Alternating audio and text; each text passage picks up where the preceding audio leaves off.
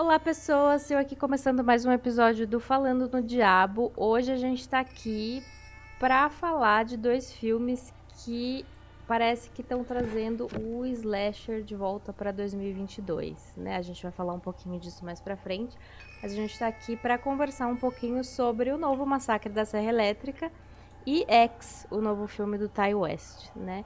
Então, antes da gente começar essa conversa, deixa eu cumprimentar meus colegas de bancada porque hoje temos novidade. Boa noite, Felipe. Olá, Sil. Olá, infernautas. Olhe, eu estou cansado. Eu passei o dia trabalhando. Eu trabalhei de 7 às 9, mas eu vim aqui defender esses filmes. Um deles em especial que eu não entendo porque que a galera falou mal e não gostou. Minha gente, sério, esses dois filmes são incríveis para mim até o momento são duas excelentes produções e eu estou aqui para defendê-los. Muito bem. Boa noite, Ivo. Boa noite, Sil. Boa noite, Infernautas. Boa noite, amigos de podcast. Bom, beleza, vamos lá, vamos debater aí esse assunto aí que está gerando algumas polêmicas, repercussões. Vai ser bem, bem divertido falar sobre eles hoje. Boa noite, Samuel. Olá, Sil. Olá, colegas. Olá, infernautas. Gente, é o seguinte: é, assim como um vegano, eu quero perguntar pra quem odiou. Por que você odeia o massacre e ama X? são propostas. se são propostas assim que a gente vai, a gente vai mostrar que são propostas semelhantes. A gente vai querer. A eu, tô, eu tô sendo cancelado nesse momento, absurdo, só por ter falado isso. Mas. Mas eu, nós temos argumentos, nós temos argumentos. Cancelamento, cancelamento inclusive, é um tema de O Massacre da Serra Elétrica, que olha só como está se modernizando, como, como, ele conseguiu se modernizar, trazendo temas da atualidade. Tá aí, o Twitter não foi comprado pelo Elon Musk? Tá aí, são temas da atualidade sendo debatidos em um filme que está sendo hateado. Não, não entendo, não, não faz sentido. Elon Musk também é um tema dentro do massacre da Serra Elétrica. Né, né? bastante. Ele praticamente é patrocinador. É.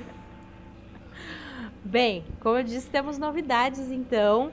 Queria dar as boas-vindas ao Daniel Medeiros, que recentemente entrou no Boca do Inferno, né, como redator, e agora está fazendo a estreia aqui no nosso querido Falando do Diabo. Bem-vindo, Daniel.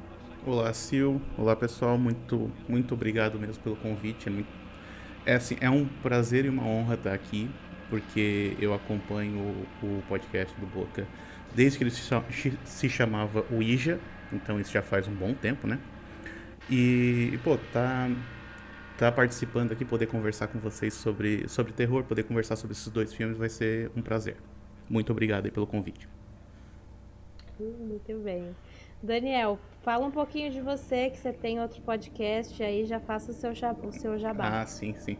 É, então, eu tenho um, um, um blog, podcast e canal no YouTube chamado Setmart. O podcast, inclusive, já contou com a participação da Sil em alguns episódios, uns três ou quatro, não lembro agora. Mas é. sempre umas conversas muito legais, né?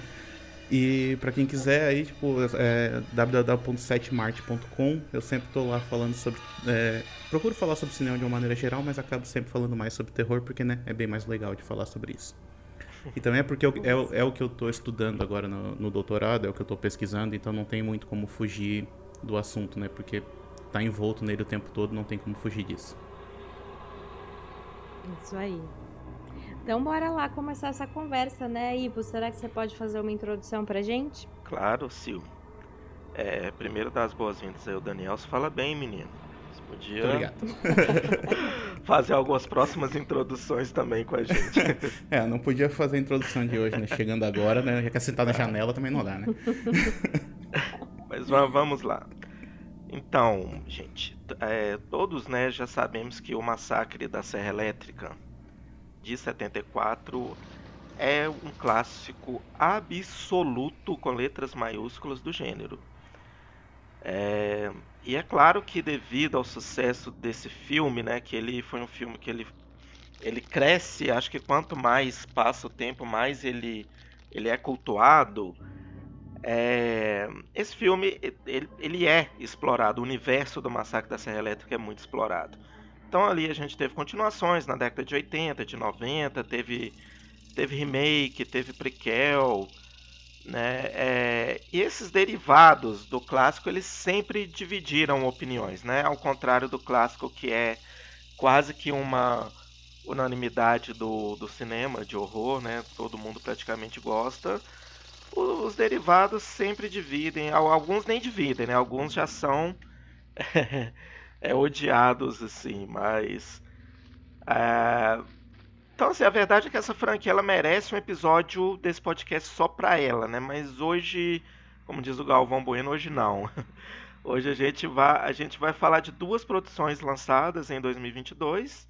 A Sil já, já, já comentou sobre, mas que são ligadas né, ao, ao universo do Massacre da Serra Elétrica, que é o né, esse novo massacre de 2022 é, teve os direitos de distribuição adquiridos pela Netflix e o X daí que é o filme da produtora cultizeira mais badalado dos últimos anos, a A24, que esse ano deixou o pós-horror de lado e está mudando o foco de, alguns de algumas de suas produções, pelo menos no gênero do horror.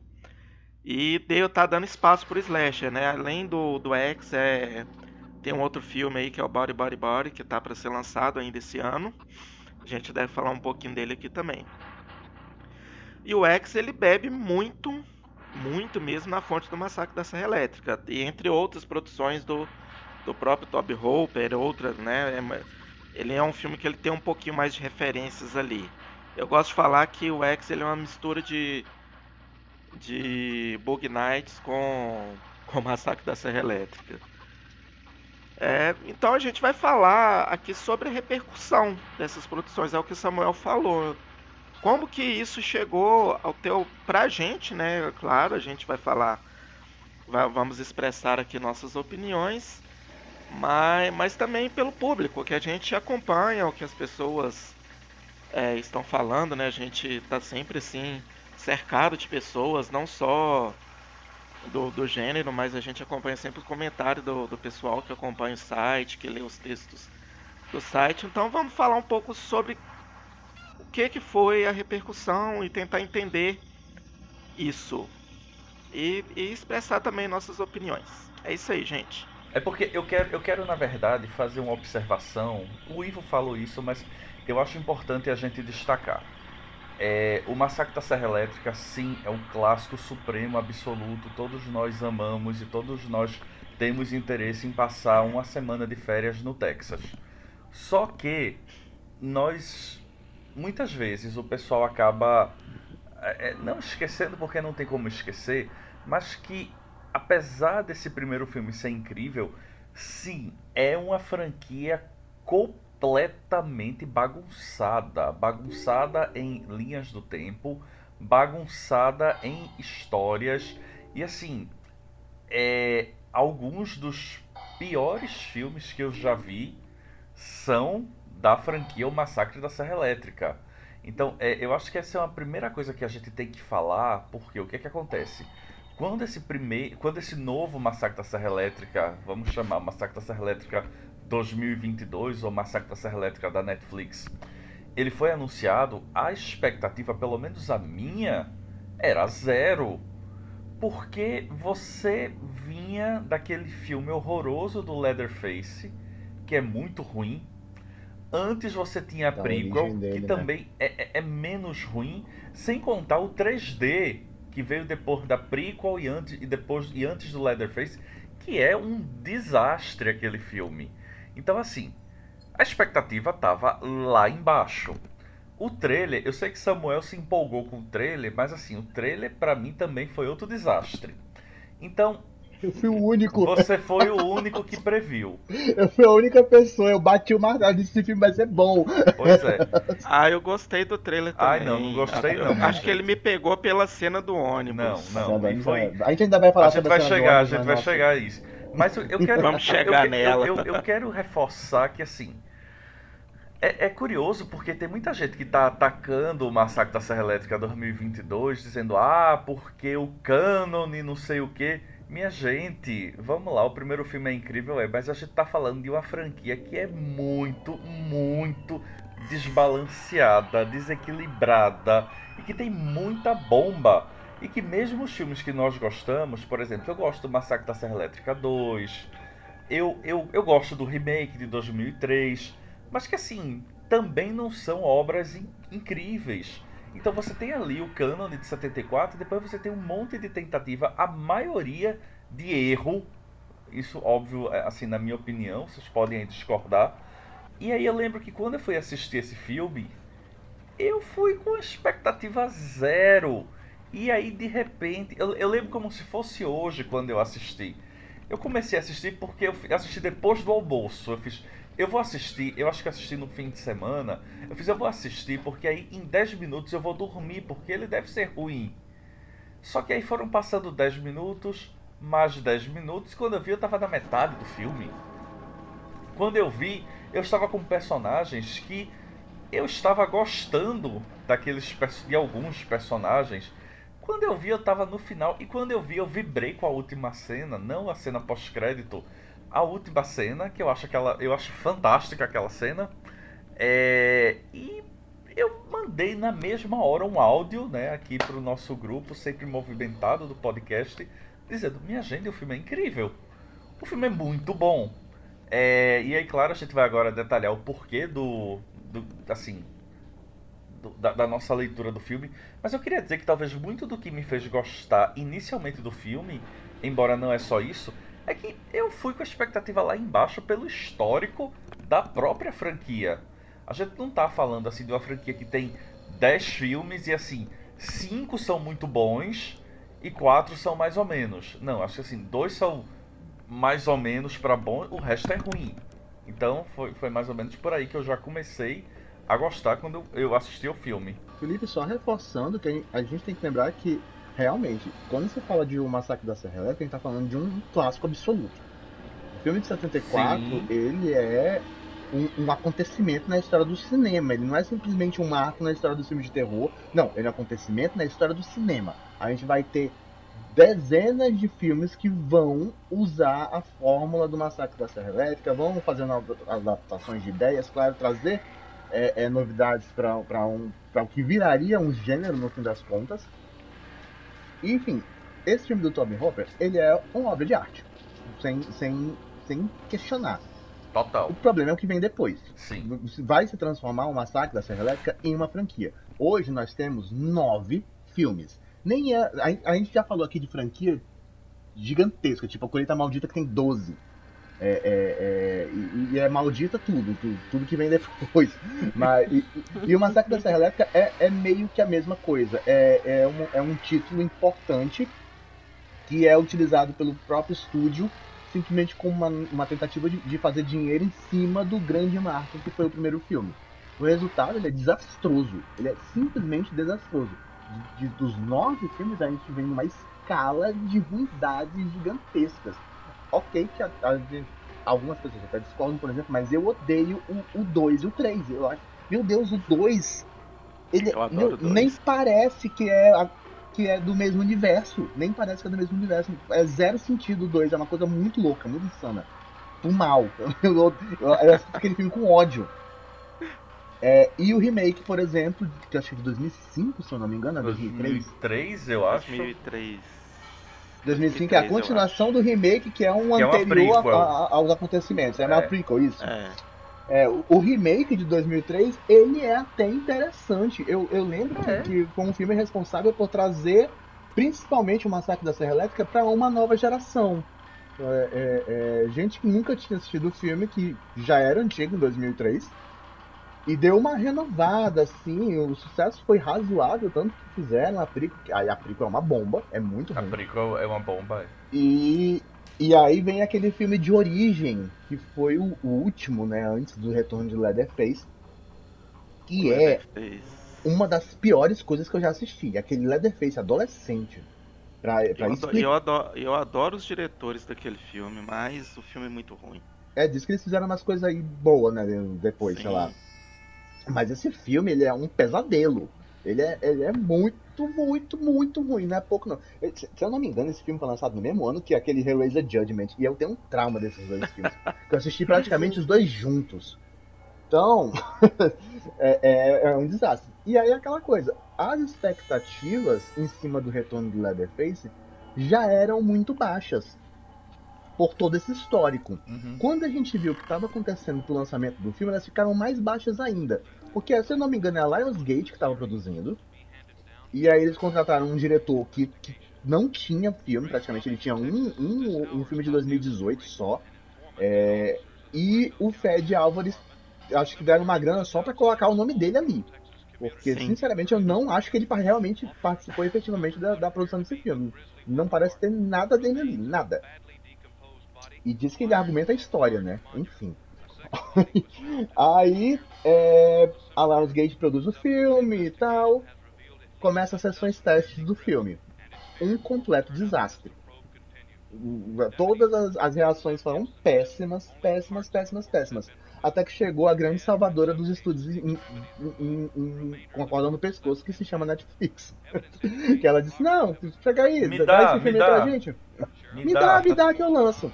Vai que eu resolvo. Um filme que já compraram direitos de distribuição, o filme não foi pro cinema, sendo que o objetivo era pegar a gente deve lembrar, a gente vai discutir isso mais na frente também. O objetivo do, do retorno de Leatherface era pegar carona com o retorno de Halloween, inclusive na utilização de elementos. É, a Netflix compra os direitos, o filme não é mais para cinema e visivelmente a Netflix picota. Porque a gente vai falar de um filme que tem só uma hora e vinte de, de, de duração. Você. Olha, eu, eu, eu, não sei qual foi a última vez que eu assisti um filme com essa duração. eu, não, eu não faço ideia. Tem... Provavelmente eles picotaram tanto... muito é.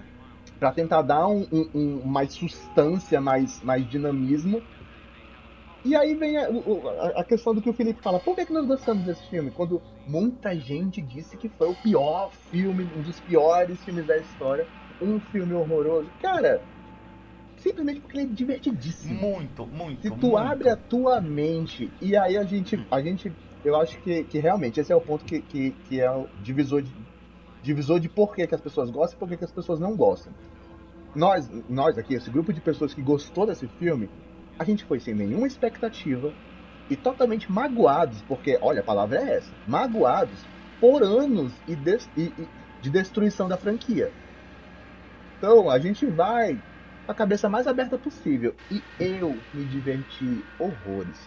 Porque esse filme é ruim, esse filme é ruim. Mas ele é ruim que ele dá a volta em si mesmo e fica bom. Simplesmente é esse tipo de filme.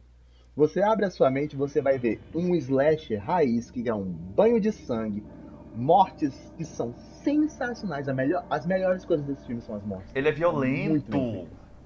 Ele é uhum. absurdamente violento. É, ele só não tem sexo, mas ele é, é, é muito raiz nessa, nessa coisa de, de slasher. São personagens burros, não são personagens carismáticos, seguem muita cartilha de, de, de, personagens dos anos 80, mas eles têm um charme.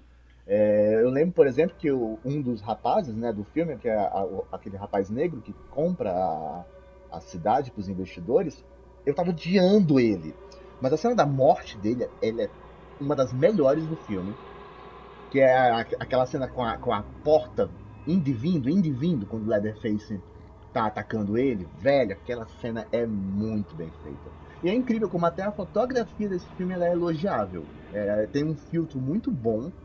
É, o, o, a iluminação tá muito boa. E tem algumas cenas assim que, tipo, por mais ridículas que pareçam, na montagem elas ficaram interessantes. Como o Leatherface levantando a cabeça no campo de girassol. É muito é, fofo. Muito legal. É muito, muito legal.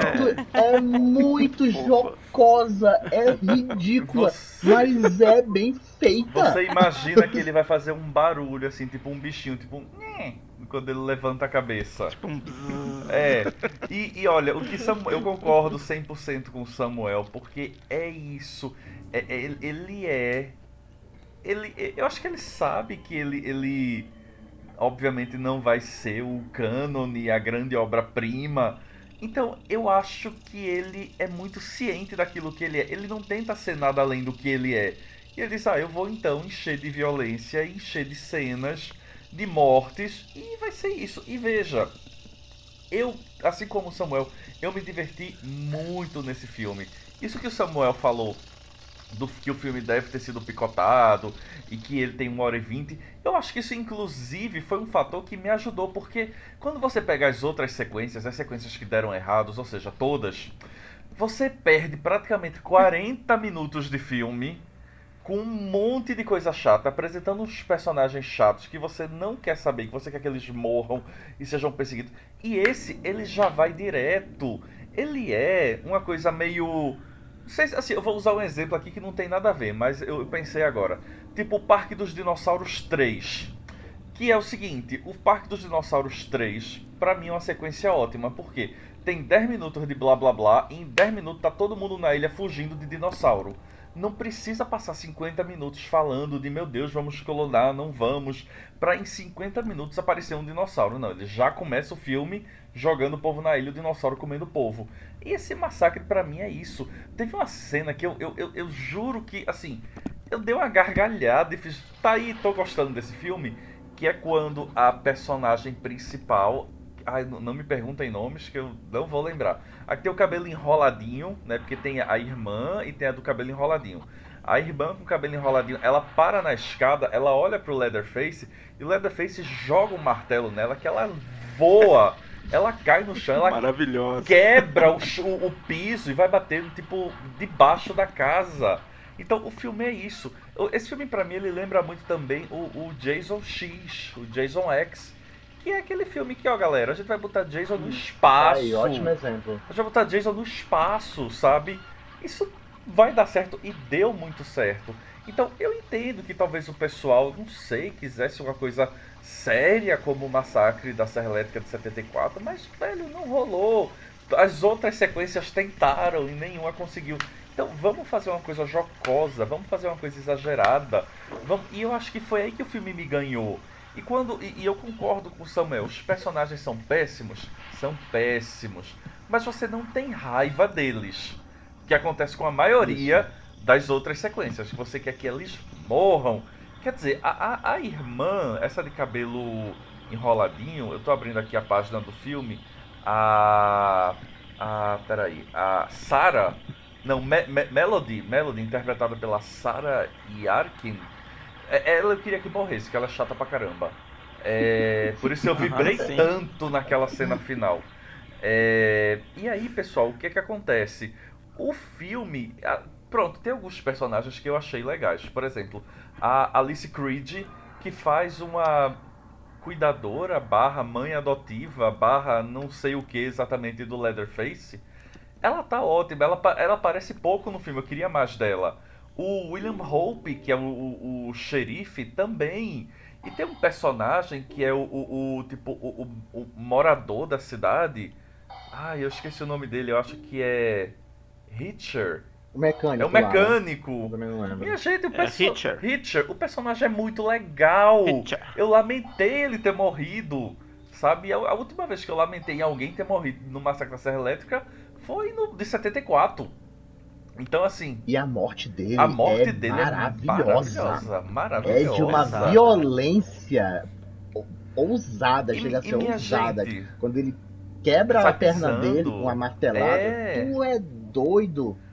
E, e uma coisa é que assim, a família do filme de 74 é maravilhosa, é. A, a mesma a base da família tá na parte 2? Tá. Acho que é por isso até que eu gosto e simpatizo um pouco da parte 2. Agora, minha gente, todas as outras famílias foram um saco.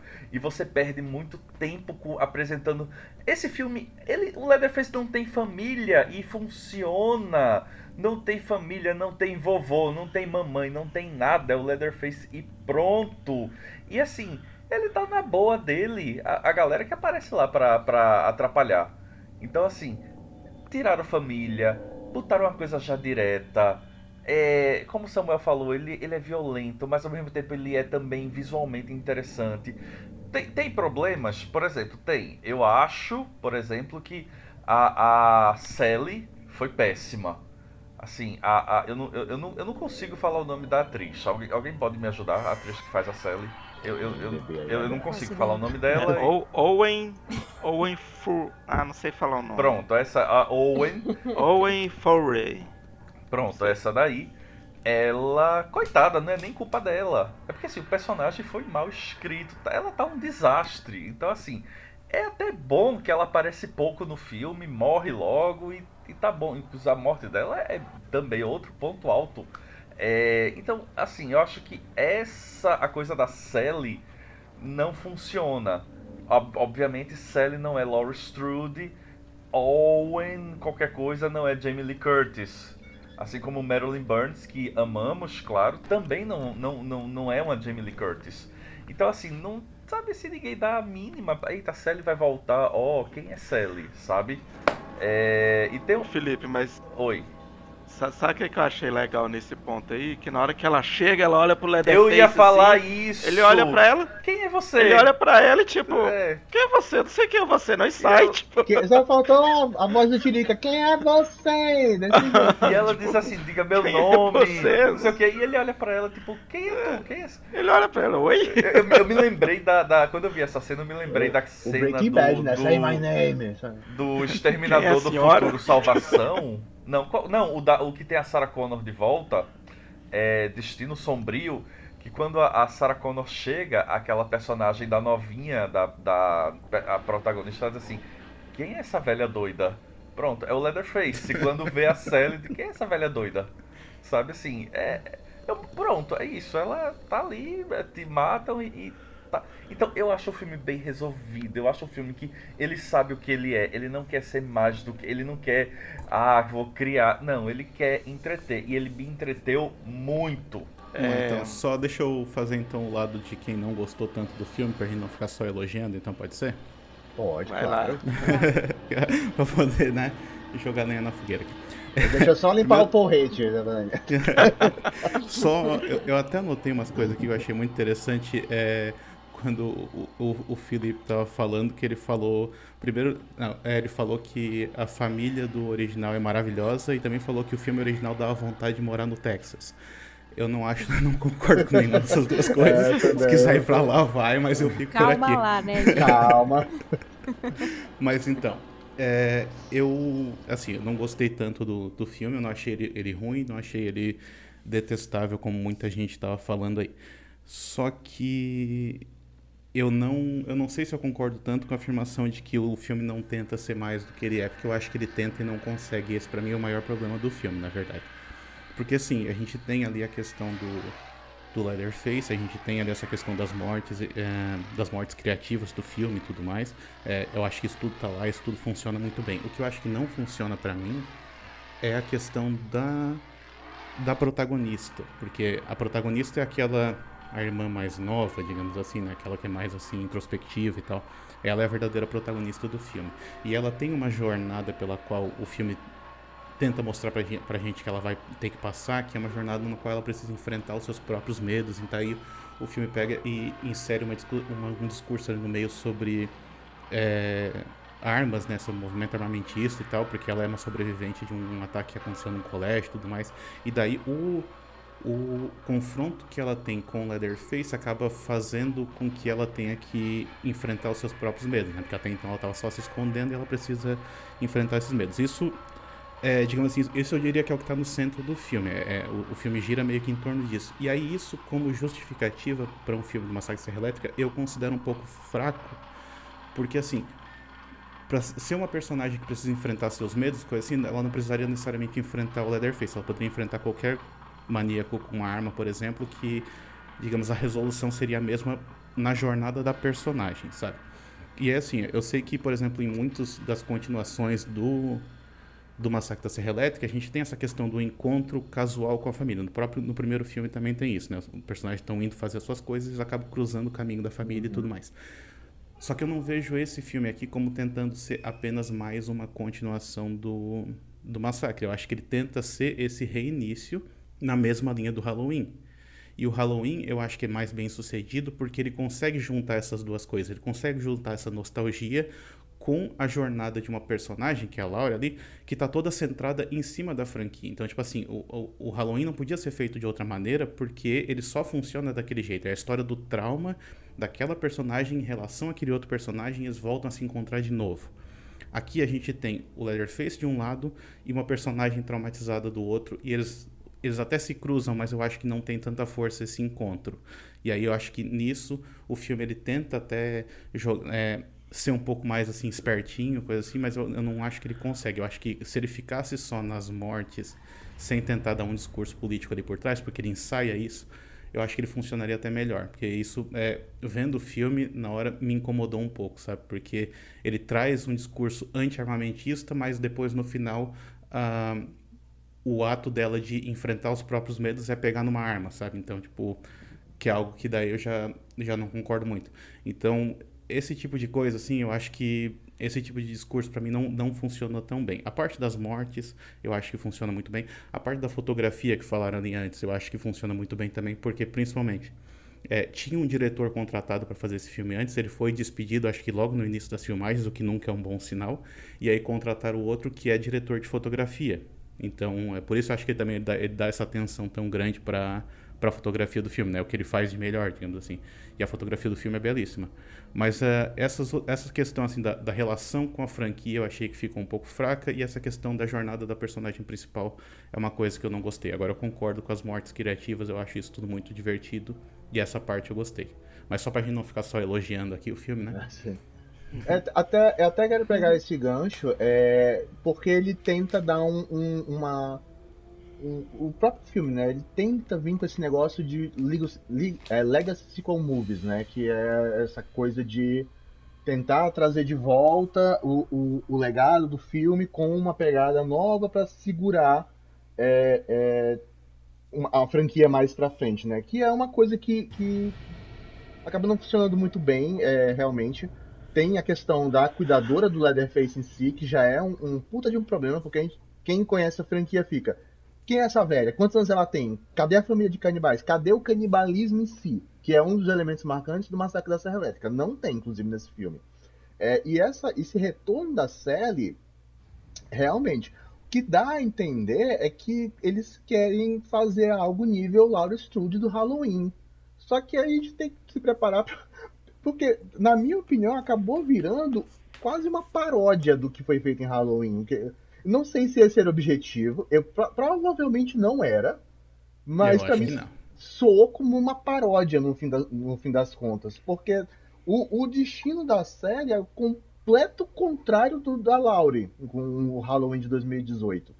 É, a gente vai ter justamente essa ideia de, de ela em busca de uma vingança. Inclusive ela fala, né? Ah, eu esperei 50 anos por isso. E tem uma, uma, tem um momento muito interessante que ela fala quando ela tá ela é atingida pela defesa ela morre né? é, e ela, quando ela tá morrendo ela vira pra, pra mocinha né que é a, a nova principal e aí ela fala pra ela que ela tá quase fugindo e ela fala se você fugir ela, é meio que assim que ela fala que se você fugir esse homem vai te perseguir a sua vida inteira o que não faz nenhum sentido porque nesses 50 anos a defesa nunca perseguiu a Sally não. Ele nunca apareceu, os né? maníacos, né? Porque... Os maníacos de, de, de, filmes de terror, de slash, geralmente eles têm essas motivações de, de vingança, de desejo assassino, de vontade de matar tudo que aparece pela frente. Não, o Leatherface ele é um caso à parte. É, nesse filme ele é motivado por vingança, a cuidadora dele é morta e ele resolve despejar todo o ódio disso em cima das pessoas. E no original ele meio que é uma arma, ele é usado pela própria família. Ele é uma pessoa com problemas, louco, é um louco que é utilizado pela família como uma arma. Então ele não, não, não fez. Por isso que eu digo que, que, que eu, nem acho ruim a participação da. da a, ideia de trazer a série de volta. Acho o, o, o momento deles não é um diálogo, praticamente é um monólogo.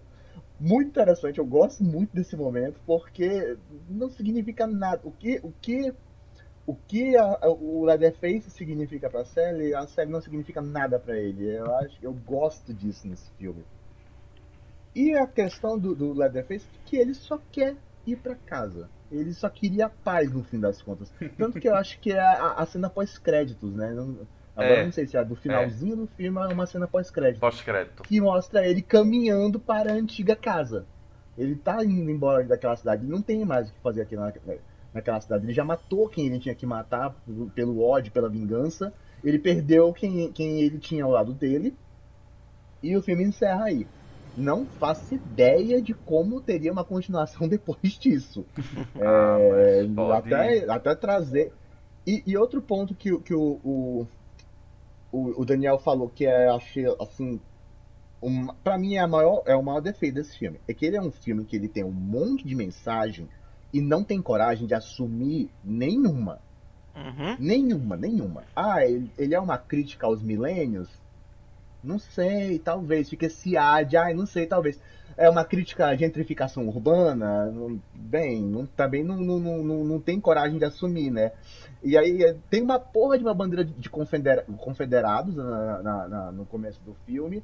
E aparece só que coisa, tá ali, poxa, esquece, sumiu. E tem essa questão da adoração às armas, né? Porque o filme ele começa com uma pegada anti-armamentista, pelo trauma vivido pela protagonista, e no fim ela tem que superar esse trauma assumindo o controle de uma K-47. Então, é, é de, de, um fuzil de repressão automática. Enfim, é, esse para mim é o grande defeito do filme. A ideia de que ele quer trazer mensagens e não tem coragem de assumir nenhuma. Eu. eu... É, tanto... Desculpa, Samuel, pode, pode continuar. Não, pode, pode, pode, pode falar. Não, veja, eu concordo, e assim, é, é isso, mas é, é, eu acho que eu, eu volto pra minha leitura. E claro, é, o filme, todo filme, ele deve né, se propor a fazer suas considerações, suas leituras, texto, subtexto, contexto. Super concordo. É, e óbvio que o primeiro faz isso muito bem, o gênero terror faz isso muito bem. Mas eu, eu acho, a minha relação com esse filme, eu acho que deu muito certo, porque eu simplesmente desliguei todas essas possibilidades. Eu não estava muito afim de acompanhar nenhum desses discursos. Eu queria ver onde é que aquilo ia dar. É... E aí, naturalmente, para mim, não é? Que eu, eu fui assistir com essa. sem essa, essa tentativa de, de, de identificar essas camadas, o filme acabou funcionando muito bem. Eu concordo 100% que são leituras que são muito frágeis ou, ou ficam pela metade. Daniel definiu muito bem isso. É, só que eu acho que nos primeiros 10 minutos eu já desliguei tudo isso. Então eu fui apenas acompanhando, acompanhando. Quando eles mudavam de discurso, eu simplesmente ia junto eu acho que foi aquele famoso filme.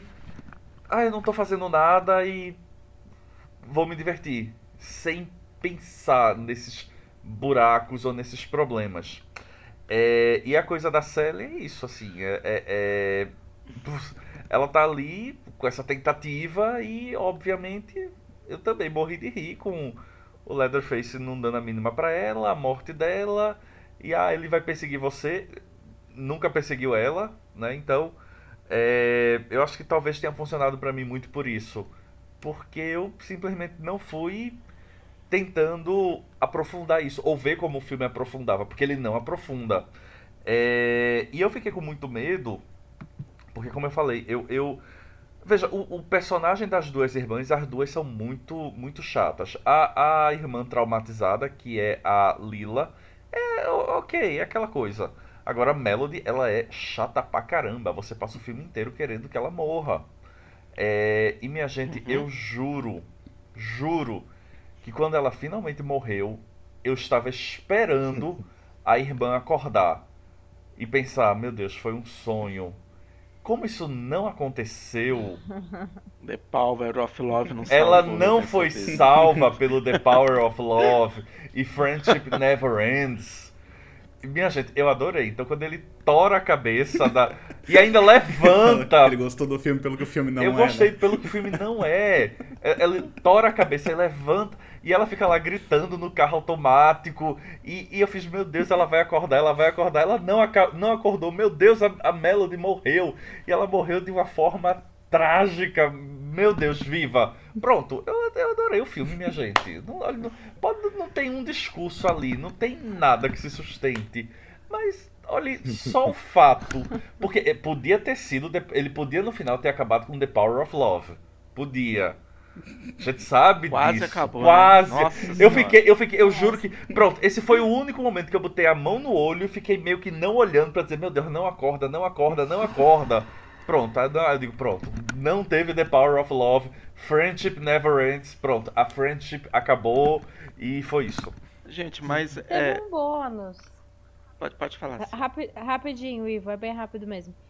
Teve um bônus ainda, né? Enquanto a gente achava que a, que a Mel não ia morrer, hum, a gente teria pelo menos um, um bônus ali, que foi aquele banho de cocô que ela tomou. Ah, sim. Depois do Leatherface cortar aquela casa inteira como se fosse feita de Uma manteiga. papelão. É, pa- papelão, isopor. Pois é. Minha gente, ele tira. e, foi- Ele, e- e ficou bastante tempo, Minha sabe? gente, Tadinha, Ele tira a serra elétrica, a motosserra, de uma parede que sabe lá quanto tempo tá e ela pega. Nem, nem precisou botar gasolina nela. Minha né? gente, se eu passar. absurdos, Se eu assim, passar Não, a gente vai começar a falar ligar de meu carro, absurdos, a gente não vai- pega. Eu, eu fiquei cinco, eu viajei cinco dias no final do ano quando eu voltei, Mas a uma bateria já era. tô falando aí, ah, por- uma das coisas que a gente mencionou, foi mencionada aqui é essa questão do, né, do diálogo ali da, da série falando de que se você não, não, não, não fizer alguma coisa agora, ele vai te perseguir para sempre, né? É, mas eu acho que eu volto de novo nessa questão da mensagem do filme, porque eu acho que esse, esse diálogo ele não é literal, acho que ele é metafórico. É mais É, a tem- questão tem de, uma- por exemplo, que a gente vê no também. filme que ah, foi a série que não, não superou tudo que aconteceu com ela, porque veio, né, pro, pro Leatherface é indiferente. Então foi ela que não conseguiu seguir em frente, foi ela que se sentiu perseguida por isso o tempo todo, e era isso que ela tava tentando falar pra menina, porque, né, de novo, a história da menina é a história de alguém que tá tentando vencer o seu trauma, então, tipo, é, tá nessa, nessa, nessa pegada pra, na minha visão, sabe? Que não é algo que assim, não, não é esse aqui especificamente, mas é que tu sempre vai viver com medo. O problema é que depois disso ela entrega uma arma pra, pra menina, sabe? Então, tipo, aí cagou com todo o discurso pra mim. Pois. É, não, mas o, o- o que eu queria dizer é na questão do, dos personagens ali que foram colocados, né, pra, pra morrer. É, que o Samuel até falou, seria uma crítica ao milênio? Sim, seria. Porque eles colocam esses personagens, eles inserem eles, né? Essa galera good vibes, ah, eu vou construir uma cafeteria gourmet ali. Eles colocam essa galera ali que gera uma antipatia na gente, então a gente fica doido pra eles morrerem. A gente vê que eles estão ali pra, pra morrer e eles resolvem isso tudo dentro de um ônibus, gente. Aí eu acho maravilhoso. Pronto, ao É, o- Samuel, esse filme fale, ele ganhou na cena do fale, ônibus, porque ele, ele resolve. Deus do céu. Fale Termina aí, termina, eu tô assim, delirando, mas Não, papá. É, é porque eles criam esses personagens antipáticos, né? E, e a cena que o cara tá lá com o celular, tipo. Não, você está ao vivo, você vai ser cancelado. Oi? né? Então. Aí, aí deu, deu no que deu. Aí eu vou deixar pro Samuel continuar. Vai, Samuel, porque a gente vai que é tua. já estava desde, o- desde o do trailer Desde esperando essa trailer. cena acontecer. essa cena no trailer, os meus olhos já regalaram no trailer. Quando eu vi no filme, ela foi um deleite, assim. Uma coisa linda. Porque o massacre da Serra, da Serra Elétrica teve um massacre. foi Pela primeira vez na história. Pela primeira vez teve massacre. Porque as mortes E, são um- e um massacre, e um massacre com a serra. E com a serra, que é uma, motosserra, que é uma motosserra, mas a gente não vai entrar nessa discussão, nessa maldita tradução. Não. Mas enfim, é, e é toda. Nossa, todo o contexto dela é muito bom. Enche, a menina cheia de merda chega, né, no ônibus com a irmã, elas entram. Resolve, não, vamos embora, liga essa porra. O cara liga, começa a, a andar o ônibus. Aí a gente vê a cena, que é praticamente a cena, a cena mais vendida do filme, que é o Leatherface segurando a, a, a motosserra num corredor, Não, né? peraí, peraí, peraí, peraí. E o ah, ônibus- desculpa, ah. desculpa, desculpa. Não, fala, fala, fala. Porque eu achei que... Não, que o, e o ônibus passa por ele. E Isso. aí você só, só volta pra dentro do ônibus e aí você só, só tem o solavanco. Bah! E aí o cara que é o motorista diz, não, peraí, vamos ver o que aconteceu. Sendo que já tinha uma menina que tinha visto a merda que tava rolando lá fora, disse, não, pelo amor de Deus, não vai. Quando, quando ela bota a cabeça pra fora, o Leatherface só joga a cabeça do motorista, né? E aí ela entra, tá rolando aquela festa e tal. E aí o Leatherface chega, as irmãs estão fechadas dentro do banheiro. E aí todo mundo só aponta o celular pro Leatherface, né? Cara, você vai ser cancelado. Porra, velho, essa. Cara, que frase sensacional. Que frase sensacional pro que vai acontecer em seguida. Porque ele só liga a motosserra e manda bala e manda bala. Muita gente criticou essa cena dizendo, ai, ah, é... era só abrir a janela. Gente, você já tentaram abrir a janela de um ônibus interestadual? Não rola. tem que quebrar, tem que quebrar. Então não reclama. Todo mundo ali morreu desesperadamente. Cara, a cena dele transpassando as pessoas, jogando para cima os corpos. Nossa senhora, que cena bonita, que massacre bem feito, que jorrada de sangue, aquelas mãos batendo no vidro fechado com sangue e a luz neon azul. Meu irmão, essa cena é um clássico da história do cinema de terror moderno. Eu, eu bato em quem, em quem quiser dizer algo contra ela. inclusive achávamos, né? Não sei se vocês também acharam, quer dizer, que a irmãzinha suja em merda ia bater as botas ali. Porque tá, eu achei assim que ela escapou por muito pouco de novo. Eu achei que ela ia rodar uhum. ali. Mas a cena termina com a morte da, da, da mocinha ali. Uma das poucas mortes que eu senti pena, inclusive. A da, guia? Da investidora lá. Hã? Era a guia, da investidora. investidora. Que, a moça, isso, a moça negra, que era investidora, tava ajudando na, na, na, venda dos investimentos. Eu achei que ela, eu achei que ela, eu achei que ela tipo, eu achei que ela era tipo uma guia de turismo que tava com aquela galera. Não, ela, ela tava. Banco, ela né? tava. Isso, ela era do banco, ela tava coordenando a, a venda dos ah, investimentos. Ah, é verdade, é, é, é, é, é verdade. Isso, isso, isso. E ela consegue. Nossa, ela consegue abrir a janela, velho. Ela abre a janela. Ai, o Leatherface pega ela. É muito boa essa cena, muito boa, muito boa. Tá vendo, pra depois, né, as é, meninas. Esse filme é incrível. Não, não tem, não tem, não tem. Eu percebi, aí assim, mas é assim como até no Halloween mesmo, que muita gente quer o filme da década. Gente, isso não vai acontecer, né? Esse filme ele não está sendo feito, não está sendo feito para, né, não só para os fãs, ele está sendo feito também para uma nova geração. Então, gente, não, não, eles não vão fazer um filme 16mm. Hum, sinto muito, né? Eles não vão. John Carpenter não vai voltar a dirigir um Halloween. É, por mais que, que o Halloween até, até fez uma homenagem muito legal ao filme da década de 70, gente, não vai ser o filme da década de 70. A gente né, vem Evil Dead de novo aí, não vai ser o Evil Dead da década de 80. A gente tem que né, tentar entender. A questão é, o filme vai funcionar ou não, aí sim mas dentro do, do que está proposto né, para a atualidade. Se for fazer o filme da década de 70, então, então não dá. Aí a gente vai entrar mais no X. mas acho que no caso do, do Massacre da Serra Elétrica não, não fazia sentido ter uma continuação né, hoje para essa atualidade para ser um filme nos moldes que foi o filme de 74. E, e dentro de tudo que já foi feito, gente, sinceramente, estão reclamando muito, pelo amor de então, Deus. Então, vocês não sabem Eu acho assim, o que estão falando. Essa tua, essa tua deixa, Ivo, foi maravilhosa. Porque tu, tu matou definitivamente. Que tipo, o Slash já é um, um, subgênero do terror que sinceramente não tem o que, o que inventar tanto. Eu não vejo é, é, como, como revolucionar esse gênero. É. Não tem mais como fazer é, esse, aí é que eu vou entrar. revolucionário. Esse gênero aí revolucionário. É que eu, aí que eu quero entrar numa questão. As pessoas ou elas reclamam que o filme está tentando ser alguma coisa, ou reclamam, ou que o filme está sendo alguma coisa, não, não que esteja tentando, ou reclamam que o filme não é igual ao outro. Aí eu fico meio na dúvida, assim das reclamações diante do filme fica meio, meio dúbio. Uhum, exatamente. É porque o X ele também ele não foi uma. Por mais que ele tenha sido mais aceito que o Massacre, é, ele, não, ele não tem sido uma unanimidade, não. Tem, ele tem recebido né, algumas. Algumas boas algumas, críticas. Algumas boas críticas dele sobre né, O, o, tipo assim, eu acho que talvez por ele ser o filme da A24, né, assim eu, eu, a, gente, a gente vai entrar. A gente vai entrar no X agora, gente? Já. Acho, acho que já podemos, já, né? Já podemos.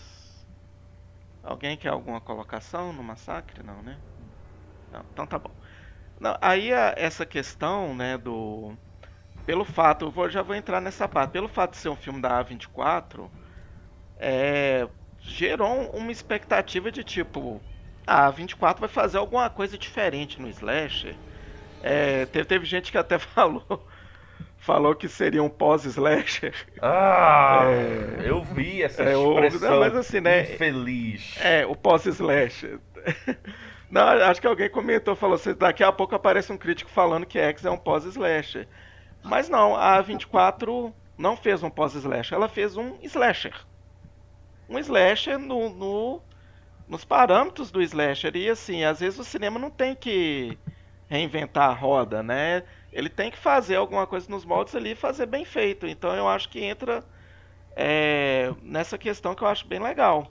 Aí acho que a gente, agora a gente já pode começar a falar um pouquinho do X aí, só, só dar essa, entrada, essa entradinha aí, sobre acho que talvez umas expectativas que foram criadas em cima, em cima do filme. Então a gente vai.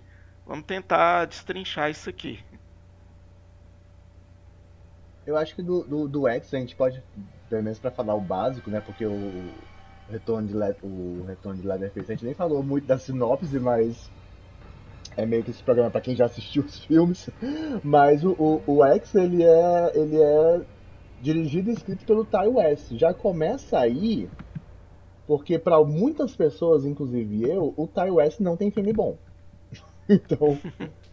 É... Nós vamos discordar com força, então.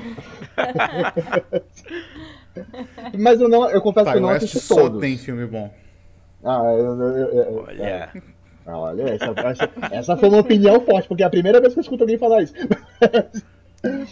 Vai escutar várias vezes, então. Eu, eu, fico, eu fico em cima do muro, assim, não. É. É, gente, aí, aí, eu vou deixar a discussão pro Samuel e Daniel é, também. Pronto, a, gente, a gente falou muito na primeira parte, aí vocês agora se resolvam. Não, não mas tá. E aí a, a, a, é um filme produzido pela 24. E é uma coisa que o Ivo até falou, é interessante como esse ano a 24 está diversificando o lançamento dos seus produtos, né? Então, eles vêm com, com dois é, é, slashes de peso. E, de fato, o X, ele é um filme que bebe bastante, muito mesmo, do Massacre da Serra Elétrica original. Só que ao mesmo tempo que ele bebe, ele resolve ter uma personalidade muito própria. Ele conta a história de um grupo de atores, de produtores, atores pornôs dos anos 70, que resolvem ir para uma fazenda numa uma parte da zona rural do, é do Texas mesmo, né? E Sim. gravar o melhor filme pornô da história. Eles querem fazer um filme muito diferente do que está sendo feito é, nesse momento pro mercado e tal. Seria um pós-pornô? Pois, olha é, que, né? essa, olha é um que ponto... essa expressão já existe, o pós-pornô. Já existe. existe. Eles foram os pioneiros, né? e aí a gente tem então esse grupo de pessoas indo para uma fazenda que é de posse de um casal de idosos, realmente idosos, aquele nível assim, com perdão da palavra, caquético. E eles estão lá realizando o trabalho deles, até que o casal de idosos se revela não tão inofensivo assim. A partir do momento que o que eles estão fazendo entra em conflito com o que eles estão passando e começa novamente um bom, ótimo, muito bem feito banho de sangue. então, esse basicamente é, é a premissa do, do X. Mas o que eu já gostaria de deixar de cara, assim, do, do, do X, é, inclusive, é o que eu considero o maior diferencial em relação à maioria dos slashes que a gente costuma acompanhar, principalmente dos anos 80, dos grandes clássicos, é a construção dos personagens.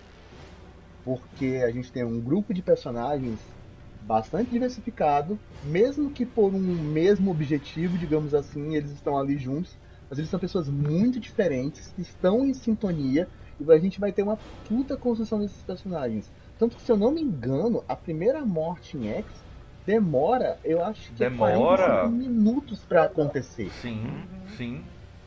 Pra mais, acho que ali por volta de quase uma hora de filme já. É, é quase isso, é quase isso. Tu só sabe que é um filme de terror porque ele tem aquela cena inicial mostrando o que, que aconteceu na casa, com a polícia chegando e tal. E Que aí é- ele Que volta. é porque- maravilhosa aquela cena. Aquela E abertura. totalmente chupada do massacre da Serra Elétrica, é muito boa. Então, Sim. E aí a gente tem toda e- esses, esses, essa corrida, né? Essa- essa- e- cara, eu amo o momento de, de, de construção dos personagens, porque X a gente tem que pensar também que é um filme que ele aborda duas coisas difíceis de se vender no cinema, principalmente quando estão juntas hoje em dia, que é sexo e violência extrema. É, é, a gente está vendo poucas apostas de cinema nisso nos últimos tempos, principalmente porque a gente sabe que aumenta a classificação indicativa, diminui a quantidade de salas em que é apresentado, tanto que o filme, cara, basicamente é que só fez sucesso nos Estados Unidos. Ele só vai ser lançado em junho no Brasil, o mercado internacional ainda não tem realmente tanta ideia do que é esse filme no momento.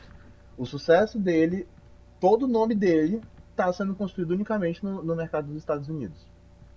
Mas enfim, é, esse, além dessa, dessa questão do, do, do- de ser um slash, é um filme que, que para para discutir pornografia. Para para discutir. é, é, eu, eu gosto bastante desse ponto de, de discutir o papel da mulher na, na- nesse segmento, né? Então tem, tem suas discussões, tem suas conversas. Novamente, o elenco é fantástico. Tem a, a, a, Jenny Ortega, ela tá assim, um absurdo, junto com a Maxine Minks. Ou com a Mia Goff, na verdade, né? Maxine é a personagem. Uhum. Então, e, e a, e a tal da, da, da Britney Snow, que eu não conhecia, mas meu Deus, como eu amei a atuação dela. Como eu amei a, a- a atuação dessas meninas. É um trio, assim, absurdo. Tanto que eu fiquei muito chateado quando a Bob Line morreu. Então, então é- é- é- nesse momento é mais o que eu, que eu tenho pra falar, assim, do X. De como ele é um filme que constrói bem seus personagens. E você sente um carisma muito grande e cada morte te pesa. É, é algo muito raro em slashes. Cada morte vai ter um peso. Até o do Wayne lá, que, que não, é um cara que não é essas coisas todas. Mas você fica, porra, velho. E principalmente porque não é um maníaco que a gente tem aqui, né? A gente tem um, um casal de idosos com suas próprias motivações, que são, na verdade, sérios problemas psicológicos. Eu gostaria, eu acho que pode, pode dizer isso, mas Sim. mas que refletem num comportamento genocida, basicamente. Eu acho que mais até do que. Tem, tem essa questão da posição da mulher, mas acho que esse filme fala, muito sobre o, o envelhecer e o que fica pra trás, né? Nossa, demais, realmente. É, e, e até, por mais que, que a Pearl seja é, né, essa pessoa, é, essa psicopata, mas tipo, você sente também, eu pelo menos senti uma certa simpatia por ela, porque é uma. é, dá uma dosinha, né? não, não que precisasse chegar a, a assassinatos e tal, mas você sente um pouco dessa dor com ela. Eu Exato. acho, sabe? É, Ela onde vem né? naquela. É. É. E até eu vi muita gente reclamando, gente, por favor, é, idosos também transam, tá? É super natural. Sim. Parem de encher o saco por isso, porque, pô. Mas manda Não, lá. eu ia justamente pegar esse, esse ponto, Sil, é, de dizer que é muito legal, porque da mesma maneira que você gosta, assim, os personagens eles são muito bem apresentados, eles você você passa ali de boa acompanhando o desenvolvimento deles, muito legal, mas também você se apega aos ao casal de idosos e tem algumas cenas, alguns momentos que você. Assim, não é que vai justificar o que está acontecendo, mas você entende do ponto de vista o que é que está provocando aquilo. E você. Se, não sei se a palavra é se compadece, É, que fica meio que na, dividido. E, pessoal, é, a, a primeira Sim. morte é linda, linda. Visualmente, ela, ela é violenta, ela é gráfica, mas ao mesmo tempo ela é também muito bonita. Ela tem um acompanhamento musical. É, o filme ele é bastante bem resolvido nesses aspectos. Então, também assim, foi, foi, uma, foi uma grata surpresa e eu acho que o que se destaca muito é isso, porque cada um daqueles personagens, seja o grupo que vai fazer o filme pornô, seja o casal de idosos, você se importa com todos. Eu acho que a última vez que eu me importei com personagens no Slash, quando eles começavam a morrer, foi no Halloween Kills. E aí vamos lembrar que no Halloween Kills a gente já conheceu aqueles personagens ou no Halloween uhum. de 78 ou no Halloween de 2018, não é? Então, não são personagens que você está vendo pela primeira vez. Mas eu acho que essa questão, por exemplo, do, do desenvolvimento de personagem, da atenção que é dada aos personagens, isso é uma característica do Ty West, é isso que ele faz, sabe? Isso tá em, em todos os filmes dele, por isso que eu digo que ele não tem filme ruim. Porque ele tem. É, porque assim, ele mesmo fala assim, ele, ele além de, né, de escrever e dirigir, ele também é, eles tinham aquele movimento lá do Mumblecore, que chama, né? Que é aquele, um grupo de amigos que se juntava para fazer filme. Então ele às vezes ap aparecia em filmes dos amigos dele, ele atuava também e tal. Em muitos casos, por, por esse movimento ser muito de improviso, assim, ele às vezes é, é, meio que só filmava uma situação que já estava acontecendo. E aí tem uma cena num filme chamado Silver Bullets, que é um filme do Joe Swanberg, em que o Ty West aparece. E nesse filme o Ty West ele tá meio que interpretando a si mesmo, assim, sabe? Ele tá interpretando um diretor de filme de terror que tá se preparando para fazer o, o, seu próprio o seu próximo filme. E ele vai dar uma entrevista, se eu não me engano, em certo momento, e aí ele tá falando na entrevista sobre a visão dele do terror. E eu não sei se essa entrevista era real, se foi algo que foi criado para o filme, mas acho que chega num ponto que não faz muita diferença. E nessa entrevista ele fala que assim, que ele gosta de nas palavras dele, ele gosta de deixar o terror para depois. Então todos os filmes dele têm esse, esse desenvolvimento que é um desenvolvimento mais lento, que é muito focado em, em personagem mesmo. Assim, ele, ele quer que a gente conheça esse personagem, quer que a gente acompanhe os personagens para depois a gente se importar com eles, é, com, ele, com o que vai acontecer com eles depois, sabe? Então é, é sempre assim. Se for para pega ali por exemplo o filme que meio que catapultou a carreira dele, né, que foi o The House of the Devil a primeira sugestão de que existe algo sobrenatural, ou então uma ameaça, alguma coisa, vai aparecer com quase uma hora de filme também, sabe? Mas até então tu tá acompanhando aquela personagem o tempo todo ali naquela casa e tal. E aí quando acontece alguma coisa, tu se preocupa com ela, tu se envolve com ela, porque tu tava ali acompanhando a vida dela até aquele momento. Ele faz isso, ele faz isso, eu acho que meio que como ninguém consegue fazer, porque é, ele cria personagens que são, é, são tridimensionais, né? E uma coisa que eu achei muito interessante também, que assim, tinha tudo para ele colocar, digamos, conflitos entre aquelas pessoas. Por exemplo, o Wayne ali que mencionaram agora. É, ele, ele tinha tudo para ser um escroto, mas ele não é. Uhum. Ele é, tipo assim, ele é, é inclusive, legal, cara. ele é um cara legal, assim. Só que, tipo assim, é, qualquer outro filme, aquele cara ali seria um puto escroto, sabe? Tá querendo, tipo, mandando em todo mundo, coisa assim, sabe? Sendo, sendo é, um baita no filho da puta com as outras pessoas, mas ele não é ali, sabe? Ali é todo mundo meio que trabalhando junto. Tanto é que o conflito tem início. Isso eu, eu tava revendo o filme ontem, daí eu, eu reparei nisso, assim, que para pensar que é o seguinte, dentro da lógica do filme, sabe? Tudo aquilo começou, assim, a, a matança começou por causa daquele rapaz lá que era o diretor, porque ele, ele vinha com um discurso de que ele não queria é, que a sei lá, de uma, de uma certa liberdade sexual, que se tá filmando não é, não é traição e não sei o que, não sei o que, não sei o que. Aí quando a namorada dele fala assim, tá bom, eu quero aparecer no filme, e tal, daí o que acontece? E ele resolve fugir. Ele fala assim, ah, não quero mais isso, eles que se virem sem eu aqui e tudo mais. E aí quando ele foge, é que ele né, cruza o caminho da, da mulher, da, da senhora lá, e aí ela mata ele. E aí começa toda a matança, sabe? Começa porque ele não foi capaz de aceitar aquele discurso que ele mesmo estava pregando o filme todo. Uhum. Esse discurso de amor liberal, uhum. sabe? Então, é isso que eu digo, a, a profundidade que ele traz pro, pro um filme de terror que, né, supostamente era para ser só, entre aspas, né, só um slasher, sabe? Então, eu acho que é um, é filme muito profundo, assim, eu gostei demais, gostei demais mesmo. Inclusive, eu vi uma piada no Twitter de que se ele tivesse transado com a velha, nada das mortes teria acontecido. Acabava ali. Acabava O filme ali, acabava tivesse ali. resolvido, todo mundo Ou se ele feliz. tivesse aceitado que a namorada dele tra- transou com outro. Mas tem Ah, uma, tem uma sacada legal nesse filme. é, que é, é- é essa parte da, da filmagem do, do pornô, ela é muito legal, porque esse diretor ele é um cara, né, um estudante de cinema, todo cheio de ambições. Ele vira, dá pra fazer uma coisa diferente com pornô e não sei o que lá. Ele, ele vai todo. Aí na hora que você vai vendo ali durante o filme, as cenas, né, que do, do filme pornô são simplesmente os clichês de filme pornô. Não tem nada de diferente de um filme pornô. O nossa. cara que chega, o carro quebrou, ele entra, a filha do cara recebe ele, aí ela tem a irmã. Então assim, não tem nada diferente, né?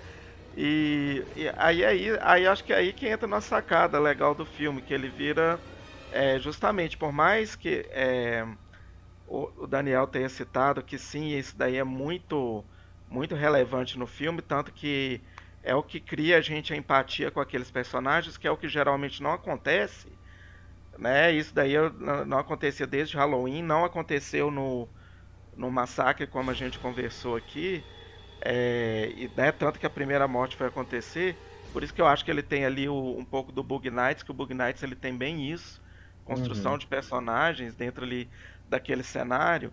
É, mas mas a- ele entra de cabeça no, no slasher também com os clichês do slasher. E faz isso muito bem, faz isso muito bem feito. É, então, assim, eu, go- eu gosto muito dessa. De- dessa pouquinho. Ó, gente, a gente tá aqui, tá fazendo filme, mas ele é um slasher, tá? É, parece que é uma, uma, uma própria brincadeira com a própria A24 do que se esperar com, com a A24. Gente, não tô falando que eu não gosto dos filmes da A24. Eu gosto, adoro os filmes da A24. Mas eu acho legal também que eles dêem essa viradinha aí de chave de vez em quando. Inclusive, Então eu é gosto também desse. desse. Que tem a- eles fazem essas brincadeiras com o gênero, né? Com o subgênero. E um dos grandes marcos do subgênero do slasher é a, a última sobrevivente, a mocinha, será a virgem. E aí a gente tem, do, do- durante a, a apresentação dos personagens, a- a- as interações dos personagens, uma dessas mocinhas, que é a, a, Lorraine, Ortega? né? A Jenny A Ortega, Lorraine. a Lorraine, que é interpre- interpretada pela Jenny Ortega, que ela tá acompanhando o, o namorado dela, né? O, na, na produção do filme, ela é praticamente a produtora junto. E ela tá sempre ali em conflito com as meninas que são as atrizes, né? A Maxine, que é a grande estrela, e a Bob Line. Só que aí a gente tem. E, e aí a gente já fica pensando, já fica essa armadilha, né, da, da- do, do clichê. Ah, vai ser a Lorraine que vai sobreviver. Vai ser a Lorraine, a Lorraine que vai, que vai superar todas as adversidades de sangue porque ela é a virgem. E aí, então a gente tem o, o, que eu considero que é o grande plot twist do filme, que é no- na metade dele, nas discussões sobre, sobre, é, é, o, sobre pornografia, né? E os papéis e, e o que é traição e o que não é, a Lorraine simplesmente vira e diz, olha, agora eu entendo vocês e eu quero gravar uma cena. Cara, que momento foda! É muito que bom. momento foda! Ele é muito bom, ele é um dos melhores momentos do filme. E ele não é terror. tem, Não, tem- um tem diálogo uma- muito bom. o um diálogo, diálogo é muito bom. sensacional. O diálogo é muito bom, muito bom. Até o, o Wayne dá uma porradona lá no, no garoto Aham. e ele, e ele fala pro, pro, pro garoto, né? Pro- eu esqueci o nome do, do menino que faz o. O, o que é, RJ. RJ, isso, que ele vira. Cara, eu- o Wayne vira pra ele e diz: Cara, só aceita. Se ela decidiu, não há nada que você vai fazer que vai impedir a decisão dela. Só Cara, pode que- piorar, na verdade. Né? Só isso, você pode piorar. Cara, que foda, que foda, que foda. E aí a gente tem o lá mais, mais pra frente, claro, depois que as mortes vão se desenrolando, que a gente entende o que tá acontecendo com aquele casal de idosa. Tem um, um- um background deles também bastante interessante. Eu fiz aquela brincadeira de que, ah, se o, se o RJ tivesse transado com a velha quando ela pediu, nada das mortes teria acontecido. Não, pelo- depois você entende que não. Provavelmente todos eles iriam morrer sim é, por um motivo ou outro. Que eles são um casal de idosos realmente psicopatas. Eles não estão completamente pneus, piratas, total. É, mas aí lá pelos, pelos finalmente do filme você só tem é, vivas a, a, Maxine e a, a Lorraine. E mais um, um, um, grande plot twist que a Lorraine leva um tiro na cara. Numa cena que é assim. Ai, amém também, Nossa. porque ela tava insuportável. Ela tava gritando. tava, tava gritando. Que eu tava dela. Primeiro, primeiro eu fiquei com muita dó dela quando, quando o Howard bate na mão dela e, tipo, você vê a mão uhum. destruindo a cada pancada. Aí eu fiquei com dó. Mas depois falei, ainda bem que foi, porque, porra, velho, a menina abriu a porta para você, sabe? que saco. Mas é legal isso, né? Que a, a, a Final Girl, no caso, então, é, a que sobrevive no final, é uma atriz pornô viciada em drogas, sabe? É o, é o oposto é. do que a gente né, passou a entender como sendo a Final Girl, né? Filha de um pastor, né? Se revela filha de um pastor. Na... É. Eu confesso que eu achei, eu é. achei que esse finalzinho poderia ter sido melhor desenvolvido. É, achei que ficou meio batidinho esse Mas... momento. É uma, é uma das minhas poucas críticas. Eu não gosto tanto desse eu, momento, eu não. não tinha gostado também. Eu não tinha gostado também, mas eu revi ontem, daí é, revendo já sabendo disso, dá para prestar atenção em algumas coisas, tipo hum. a maneira como ela olha para a TV quando eles estão naquele mercadinho que o pastor tá, tá passando na TV, a maneira como ela, como ela e o Wayne olham para a TV, sabe a reação dela vendo o pastor falar assim, é, fica na segunda vez que eu vi não me incomodou tanto porque eu consegui pegar esses detalhes também, sabe? Que, por exemplo, o próprio discurso dela, né? Que ela fala que eu não vou aceitar uma vida que eu não mereço tal. É um discurso que, que vem dele também, vem do pastor. Então, é, na segunda vez não me incomodou tanto. Eu achei que funcionou melhor, mas eu concordo que na primeira vez parecia que tava sobrando aquela informação ali. Pois é, achei meio estranho. O filme já começa com esse discurso, né? Esse pastor, ele tá ele tá ali aparecendo aí, sempre, né? No, e o discurso ele fala que a filha dele foi tirada dele, foi é. levada por um caminho por, por, né, por pessoas né, maldosas e tudo mais. Então ele tá meio, que, tá meio que discorrendo sobre tudo que aconteceu, só que a gente não, não percebe na primeira vez que, que vê, sabe? Mas ele já tá meio que explicando tudo o que aconteceu. Exato. Inclusive a gente falou, a gente falou pouco assim, mas é, a gente falou mais da Diana Tega, mas a, a Mia Goof, meu Deus, ela tá colossal nesse filme. Tá. Ela tá linda, ela tá assim, radiante, o papel dela realmente uma atriz pornô viciada, mas que tem ali, ela tá ali forte, decidida do que ela quer. É, eu até ia falar mais dela, assim, porque ela tem feito filmes maravilhosos, né? Que ela fez o, o Suspiria, o, o, último, aquele High Life. E o meio diferenciado, mas eu gosto, a, a Cure of Wellness, né? Então, ah, eu gosto bastante daquele. E, é, eu gente, gosto a, e a, a minha Golf é neta da Maria Gladys, que é uma, uma atriz brasileira. Ah, é verdade. Sim. esse detalhe. Uhum. Tá, e em que momento vocês perceberam que é ela que interpreta a velha também? Não percebi, é só quando depois que eu assisti, que eu, eu li, que eu li eu, sobre. Eu não percebi é. imediatamente, é. mas é, é, é, porque é curioso, porque a, eu achei a maquiagem. Daí, eu acho que uma das coisas que. Eu, eu adoro o filme, eu concordo com tudo que vocês estão falando, mas eu acho que a, a maquiagem da, da, da velha, o velho também, mas eu, eu achei um pouco exagerada.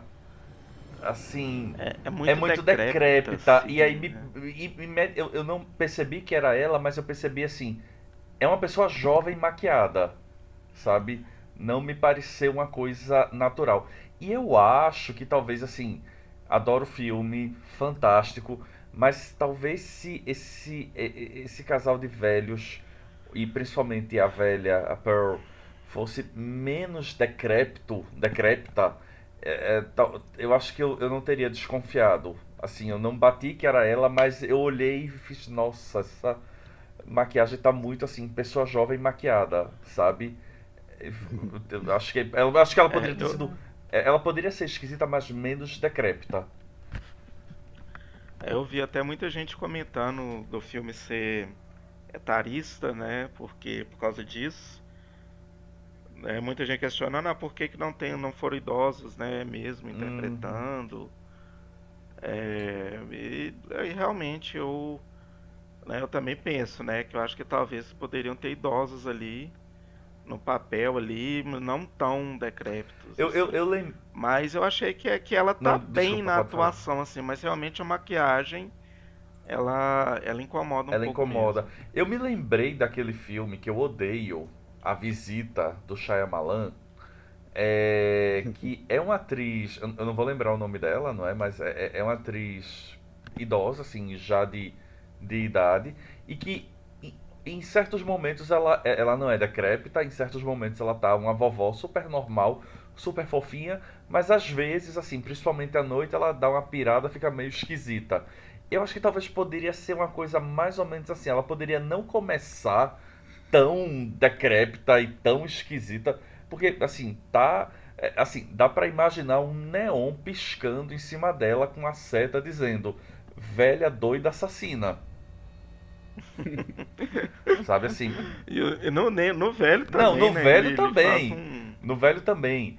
É, Mas é porque como eu acho que explora inclusive mais o corpo da velha, aí eu acho que isso fica ainda mais, mais gritante. Mas assim, quando ela aparece, assim, a primeira cena, sério, eu- dá- você vê um neon piscando, bzz, bzz, de velha assassina doida. Sabe? Eu acho que poderia ter sido ou uma atriz realmente de idade avançada, poderia ter uma maquiagenzinha, uma olheira, um pouquinho assanhada, tudo bem. Mas eu acho que ficou um pouco over, assim, tipo, corra, sabe? Acho até que foi proposital, pro- provavelmente, né? Ah, eu É, acho que foi É, eu sim. Nossa, Eles tinham realmente essa intenção de trazer um, um desconforto pelo exagero. É, que provavelmente realmente é foi. muito exagerado. Ela eu acho que já, já dá como- medo na primeira cena que ela aparece. Sim. Como a, a Pearl, ela sofre por ver a, a Maxine como aquela jovem, né? Ela se vê, né? Vê o passado dela ali. Então acho que por isso também que, que usaram a mesma atriz para ser um negócio é, não literal, né? Óbvio, mas é, para fazer mais esse sentido, sabe? Colocar mais essa é, o, o- como a Pearl se enxerga muito ali naquela jovem, né? E claro também para usar a Mia Goth na, na, na prequel que a gente sabe que vai sair. Mas o, o próprio Ty West falou que foi sempre foi algo que ele que ele já queria desde o início, é que era a mesma atriz interpretasse as duas personagens, porque ele via elas como sendo, eh, digamos, duas faces da mesma moeda, sabe? Então, não, Uhum. para ele não, não tinha condições de fazer se não fosse com a mesma atriz. Então, ele já ele já, né, pensou nisso desde o início, daí contratou a Mia Goth, e daí tanto é que assim, quando ele é, tiveram a ideia para quando ele teve a ideia para fazer o prequel, né, que não era algo que estava planejado, a primeira coisa que ele, que ele falou, ele foi falar com a, com a Mia Goth para ver se ela toparia, porque isso significaria ter que ficar mais tempo na Nova Zelândia, porque isso é uma coisa, uma característica do filme, ele foi filmado na Nova Zelândia, apesar de se passar no Texas, né?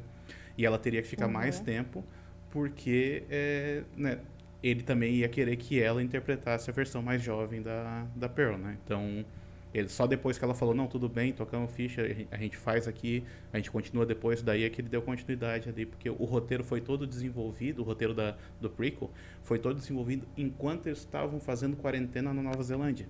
Porque eles ficaram presos dentro do hotel, né? Tipo, assim, não podia sair por 14 dias, e aí ele escreveu o roteiro do prequel lá. Uhum. A gente queria aí, essa né? pessoa escreveu Oi? o roteiro em 14 dias. Também não tava Agora fazendo sim, nada, eu né? acho- não tinha nada Uma- pra uma- fazer. só uma curiosidade. É, qual o problema do Texas? Não pode filmar mais lá, não? Porque o, o retorno É, de. Leatherface foi filmado na Hungria. Na Hungria. é. Será que foi isso? Na Bulgária, na Na Bulgária. Bulgária, isso. é. Na No Bulgária caso, do e... X, no caso do X é Covid. Ele foi Ah, filmado em 2020.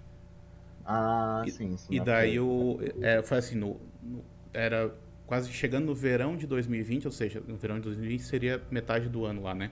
Então é, tava no auge da Covid, e aí o Ty West falou que ele queria filmar no verão, que ele não queria, né, não queria aquela paisagem de inverno e coisa assim. E aí ele falou, a gente vai ter que ah, vai ter que paralisar a filmagem, durante, né, paralisar a pré-produção durante um ano para poder filmar no ano que vem. Aí o, a 24 falou que não, não rolava de paralisar. Daí ele falou, então só se a gente filmar em outro continente. E ele, ele disse que falou brincando. E daí eles foram lá ver, na época, a Nova Zelândia estava com zero casos de Covid, né? Eles estavam com aquela política de, de zero casos mesmo, então assim, faz, não, não, chega, não chegou nenhum caso ainda lá, então todo mundo que chega tem que fazer 14 dias de isolamento, consequentemente não, né? Eles conseguiram controlar assim durante muito tempo. E foi o que Nossa, eles fizeram. Né? Foi, Aí eles fizeram esse negócio lá de ah, ter que achar carro com o, o, volante do outro lado, né? Porque é diferente e tal. É, mas, é. assim, tu, tu, meio que não percebe que não, não, a história não se passa no, no Texas.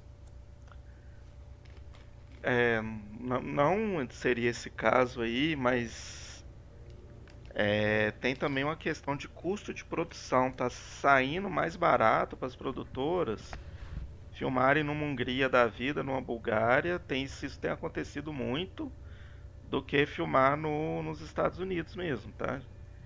Então é, tem essa questão de custo de produção também. Tem acontecido isso no, no cinema, isso tem sido que até doido, um pouco né? discutido, sim. É, os custos para se filmar nos Estados Unidos estão sendo muito caros. Então muitas produções estão sendo gravadas fora de lá.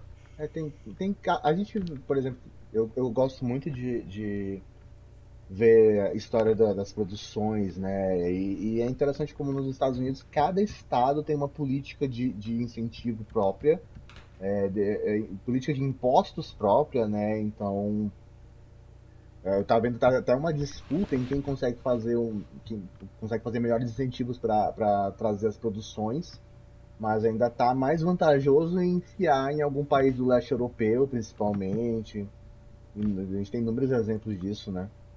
Mas é mais, foi mais uma, é mais uma curiosidade mesmo. Porque o Texas, pelo, pelo jeito, não é um bom lugar para se filmar, não. é. bom, é isso então, gente, sobre X. Então, gente. Eu acho que a única coisa que eu queria dizer é simplesmente como esse filme é bom. É a mesma coisa que eu falo do, do sim, sim. Retorno de Leatherface, mas são bons de maneiras diferentes dentro do mesmo subgênero. É isso que eu acho mais in interessante.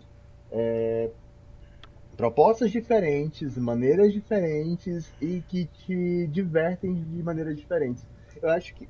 Eu também costumo mandar minhas, minhas opiniões assim que eu termino um filme de terror lá no, no nosso grupo do Boca.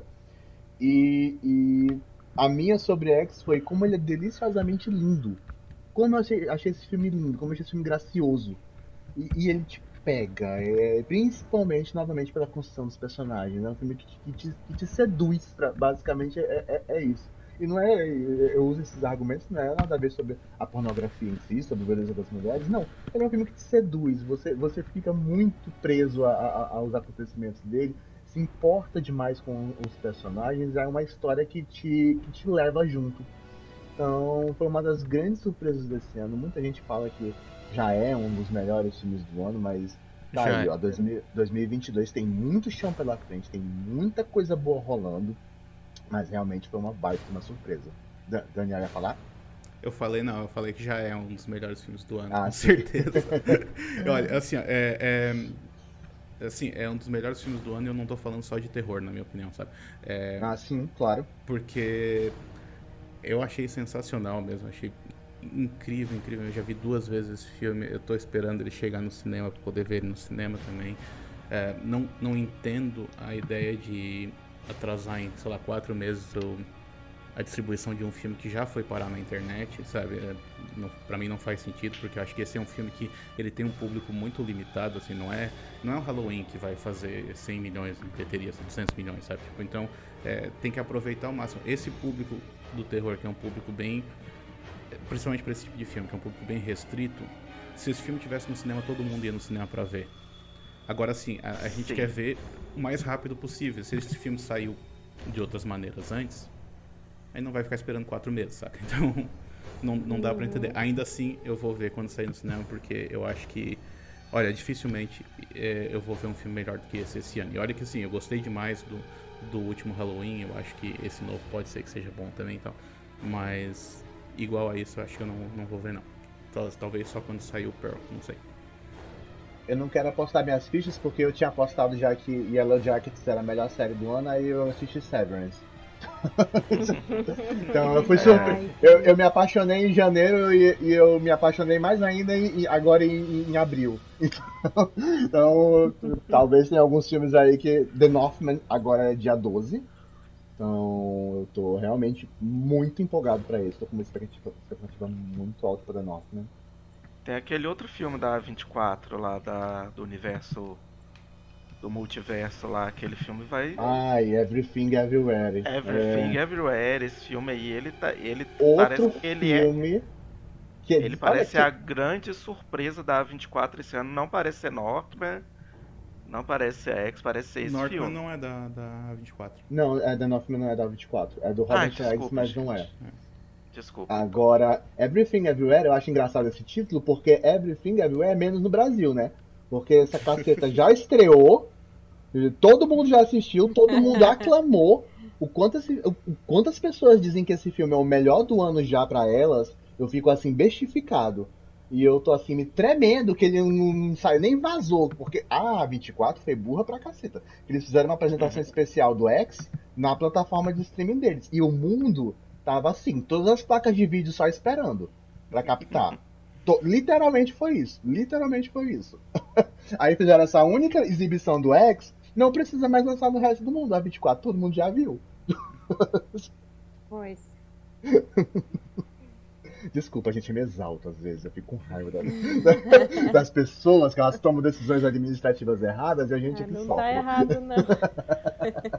gente, eu jurava que o Northman era da 24. Não, é do Robert não, não. Eggs, mas é não do é Robert 24, Eggs, mas não é a 24. Que coisa. Tanto é que ele tava reclamando um monte por causa que os, o estúdio tava se metendo demais no filme, né? A 24 É. não costuma fazer isso. Enquanto a 24 costuma justamente dar liberdade criativa bem ampla, né, para os seus produtores, para os seus colaboradores. Total. Uma, uma coisa curiosa Bem. é. Eu tava, eu tava tentando ver como falar isso, porque realmente eu, eu não consigo. A, a atriz que faz a Sally, a Owen, alguma coisa, ela, ela está no The Northman e ela interpreta uma personagem chamada Ashildur Hogjitja ou qualquer coisa parecida. Nossa Eu senhora. quis só fazer essa, essa, só esse comentário. Ai, Não não facilita. facilitam pra gente também, né? Poxa Né? vida. Ai, muito que bem. É, enfim, Samuel, você tinha trazido essa, essa questão antes da gente começar, né? Sobre ser o o 2022 ser o ano dos slashers. É, é um ano que tá, assim, bombando pro, pro subgênero. É, mais uma vez, eu acho que 2022 vai ser um ano grandioso pro cinema em si. Tem muita coisa de muitos gêneros saindo, séries também. É, mas é interessante como 2022 tem potencial para ser um ano marcante de slashers, né? A gente já teve o, o Pânico 5. Foi em Ah. janeiro ou fevereiro, gente? Foi janeiro, né? Final de Janeiro. janeiro. Foi o que iniciou basicamente o circuito de terror de 2022. É, a gente vai ter um outro slasher da A24, esse que tá com uma puta expectativa. E o primeiro trailer saiu agora, essa semana, que é o Bares, Bares, Bares. Que eu amo o, o trailer, e que ele não revela porra nenhuma. e você assiste e você pensa, caraca, é o povo do Twitter num slasher. Vai todo mundo, todas as, as- as pessoas do Twitter vão morrer. Então é, já me pegou aí. E tem aquele cara que eu adoro, o Pete Davidson, que ele é assim, eu adoro a cara de psicopata dele. Então, eu acho muito E tem o cativante. Pace também, né? Isso, é, é. Ai, amo. Meu Deus, que homem. ele Foundation, perfeito, que perfeição. Sim. E pra encerrar, um dos filmes mais aguardados do ano, eu sei que é o filme mais aguardado do Felipe Ah, e é, provavelmente é, do Ivo, é, é, que é o próximo Halloween. que vai ser o fim de tudo, né? Pelo menos dessa. a- o fim da história de Mike Myers versus Laura Struder. Então, Ai, minha Tá aí, gente, eu eu, eu, que- não me aguento, não. Eu tô, olha, olha, eu tô com tanto medo, porque eu, eu saí do Halloween Kills, todo mundo sabe, assim, alucinado. Eu saí do cinema assim, é, é, é, em desespero com o que eu tinha visto de tão bom e assim. Nossa, Halloween Kills foi fantástico, da primeira à última cena. E aí eu tô aqui subindo pelas paredes com o Halloween Ends Tô tentando fugir de informações, mas eu não consigo, eu sou mole. Quando sair o primeiro trailer, eu vou correr para ver. É capaz de eu estar numa reunião de trabalho. Se chegar, eu vou dizer, galera, é, é um imprevisto, com licença, eu preciso ir na minha sala, só para ver o trailer. Então eu. eu... Ele teve uma apresentação, né? Uma. Teve. Uma, uma versão de. Teve uma exibição de uma versão beta, né? Digamos assim. Esqueci o nome que eu daria. Mas eu teve, teve, me parece ter tido boas reações, mas eu não procurei não ler também. Quero ficar também me abster um pouco. é, mas 14 de outubro estarei no cinema. Isso é fato. Estarei no cinema. Então é isso, gente. É isto. É isso. Acho que sim. Alguma consideração final? Não, acho que é essa. Longa vida aos slashers. Sim, tá aí. É isso. Vejam os filmes do que... Ty West. E sejam um subgênero, nem não recomendo tanto, mas ok. Vejam. que se, que Olha, filme ruim. Revejam. Já, já tem um tema. Ó, re, minha consideração é revejam o, o, o, massacre sem querer encontrar um cânone ou, ou, ou camadas ou não assista para se divertir vá, vá se divertir pronto esqueça roteiro vá se divertir a diversão é boa. É acho que já, já temos já temos um tema também para outro podcast que é o Ty West. é acho que diante de algumas revelações hoje que acho importante tá?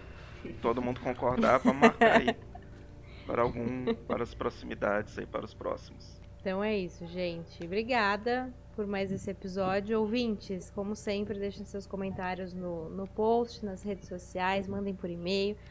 A gente sempre gosta de receber um retorno de vocês. Contem pra gente o que, que vocês acharam desses filmes. É, e, como sempre, né, quem puder, quiser ajudar a gente, ajudar o Boca e o Falando no Diabo a nos mantermos, a gente tem é, o Padrinho e o PicPay, links no post também. Então, quem puder ajudar, a gente agradece muito e agradece a quem já ajuda, né? Valeu pela confiança de sempre. É, novamente, bem-vindo, Daniel. Obrigada pela participação. Obrigada, meus coleguinhas todos. Valeu. E é isso aí, gente. Até a próxima. Valeu, galera. Gente, tchau. tchau.